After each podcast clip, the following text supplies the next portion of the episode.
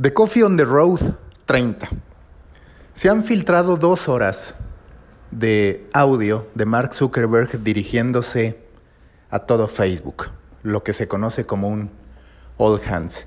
Y es por supuesto un escándalo porque ahí habla tanto de las presiones y amenazas gubernamentales, tanto de los que ya están como de los que quisieran llegar, porque una gran cantidad de candidatos presidenciales han mencionado como parte de su visión a futuro para Estados Unidos, la imposición de límites a Facebook, la prohibición a que siga adquiriendo a sus potenciales competidores antes de que estos alcancen la madurez e incluso ciertas limitantes para el lanzamiento de Libra, la criptomoneda que ha ido desarrollando Facebook. Pero también habla en esas dos horas de grabación de la competencia que le representa TikTok, de cómo de hecho está utilizando Lazo, que existe ya desde hace algunos meses, pero que intensifica en México. ¿Y por qué México? Porque lo que pretende es evaluar si el alcance de Lazo estratégico en México, un mercado que ya tiene un impacto de TikTok, pero que todavía no es tan grande como en otros países, le permite posicionarse en este mercado y de ahí empezar a atacar a TikTok en mercados en los que tiene una mayor audiencia instalada. Detrás de todas estas filtraciones y detrás de todo el escándalo constante de Facebook, tenemos que entender que lo que más se está analizando, lo que más se está cuestionando, lo que más daño nos llega a hacer como personas, como usuarios comunes, es en realidad la información que se propaga.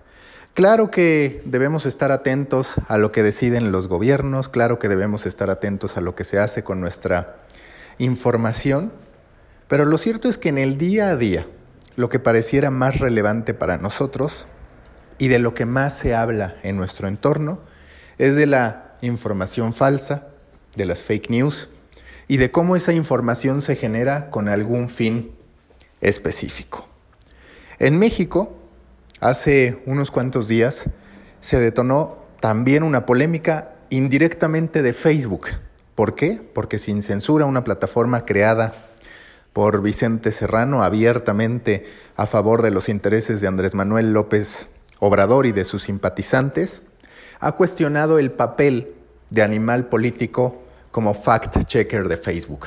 ¿Qué significa ser un fact-checker de Facebook?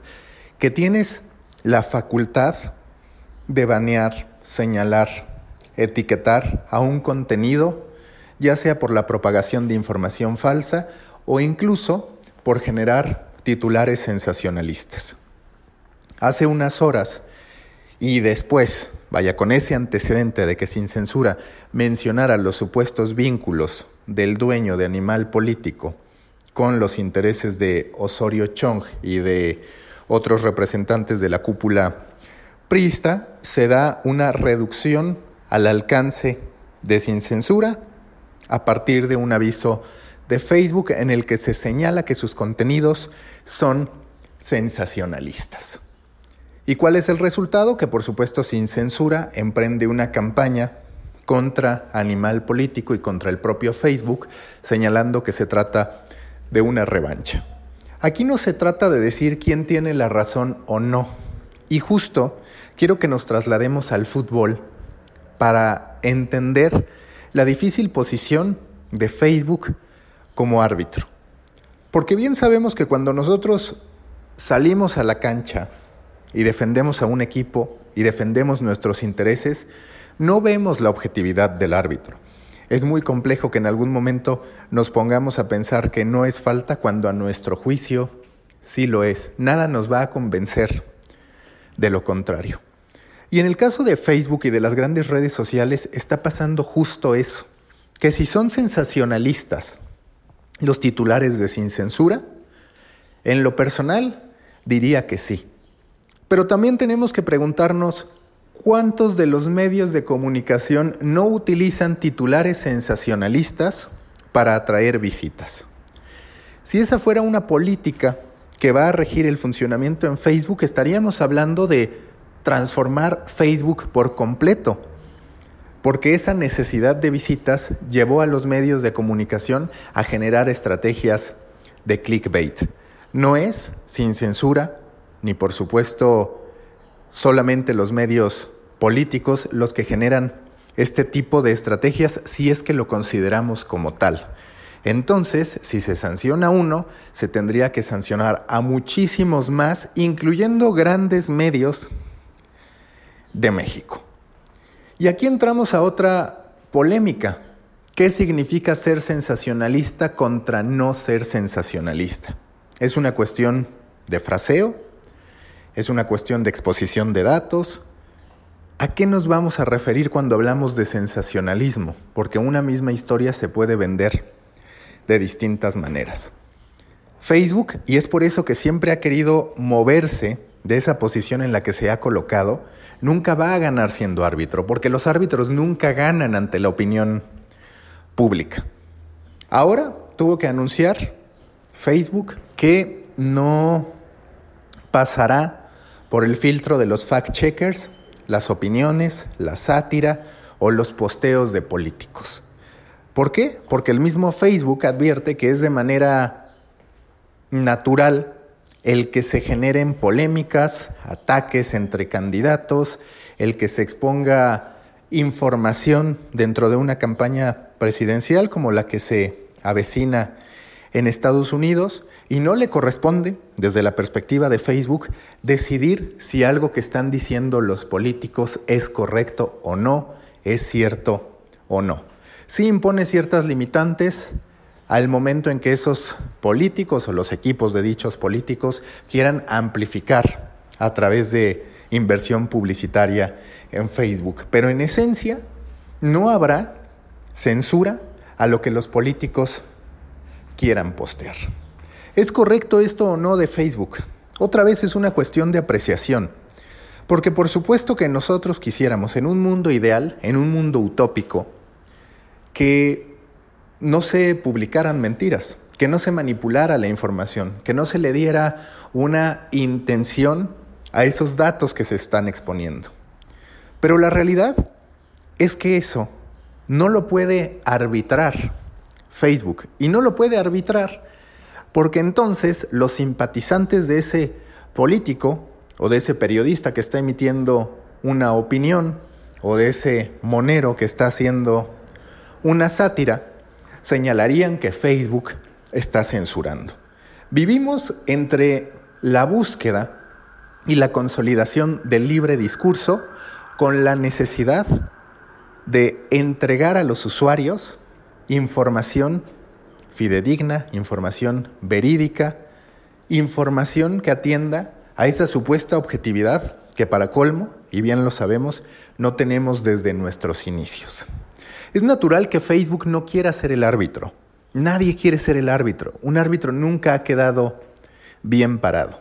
Y otra vez, la conclusión de todo es que no son tanto las plataformas las que manipulan la opinión, las que hacen que un contenido tienda hacia un lado o hacia otro. Somos nosotros, los seres humanos, los que hacemos lo que queramos y lo que podemos con las plataformas.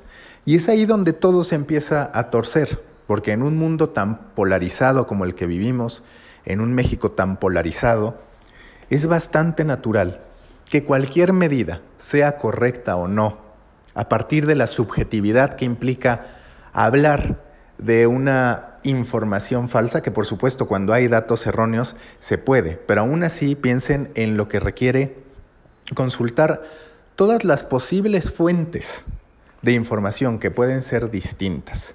Evaluar si ese dato de algún modo es correcto, porque entendamos que, por ejemplo, cuando los políticos hablan de ciertas cifras favorables para ellos, no necesariamente es que estén mintiendo, sino que están omitiendo los otros datos de la fórmula que posiblemente no les favorecen. No alcanza ni siquiera a todas estas grandes tecnológicas el equipo humano con que pueden contar para estar validando si algo es correcto o incorrecto a partir de las distintas visiones, a partir de las distintas interpretaciones que los seres humanos tenemos del mundo. No va a venir de Facebook ni de ninguna otra plataforma tecnológica la solución a este momento que vivimos con múltiples realidades, múltiples ángulos y múltiples acusaciones. Tendrá que venir de nosotros, de nuestro criterio, de nuestra formación, de nuestra filosofía, de nuestra corriente ideológica, la decisión sobre si algo es correcto o no. Y entramos aquí tristemente a otro punto que después platicaremos, que es la futbolerización de la política, donde ya los medios de comunicación, salvo muy contadas excepciones, se colocan de un lado o de otro, nunca en el centro, nunca en ese intento de objetividad. Es natural que Facebook, que Mark Zuckerberg descalifique a quienes le quieren imponer límites. Son sus intereses. Es natural que rechacen de algún modo la responsabilidad de ser árbitros, que por supuesto que lo son, porque se convirtieron en esta plataforma gigante en la que todos se comunican. Pero también debemos comprender que el árbitro nunca va a ganar, llámese como se llame. Instituto Nacional Electoral, llámese Facebook, o llámese un árbitro cualquiera del fútbol. Recuerden que los espero en Proyecto Morona, grupo en Facebook para pequeños creadores de grandes ideas. Ya somos más de 410 miembros, semana a semana vamos creciendo y ahí comparto muchas de las opiniones, de los conceptos, de los productos derivados de estas reflexiones. Por ejemplo, hoy ya publiqué la liga de estas dos horas filtradas a The Verge en las que Mark Zuckerberg habla absolutamente de todo, de TikTok, del gobierno, de las presiones y hasta de algunos otros de sus competidores. Los espero en Proyecto Morona.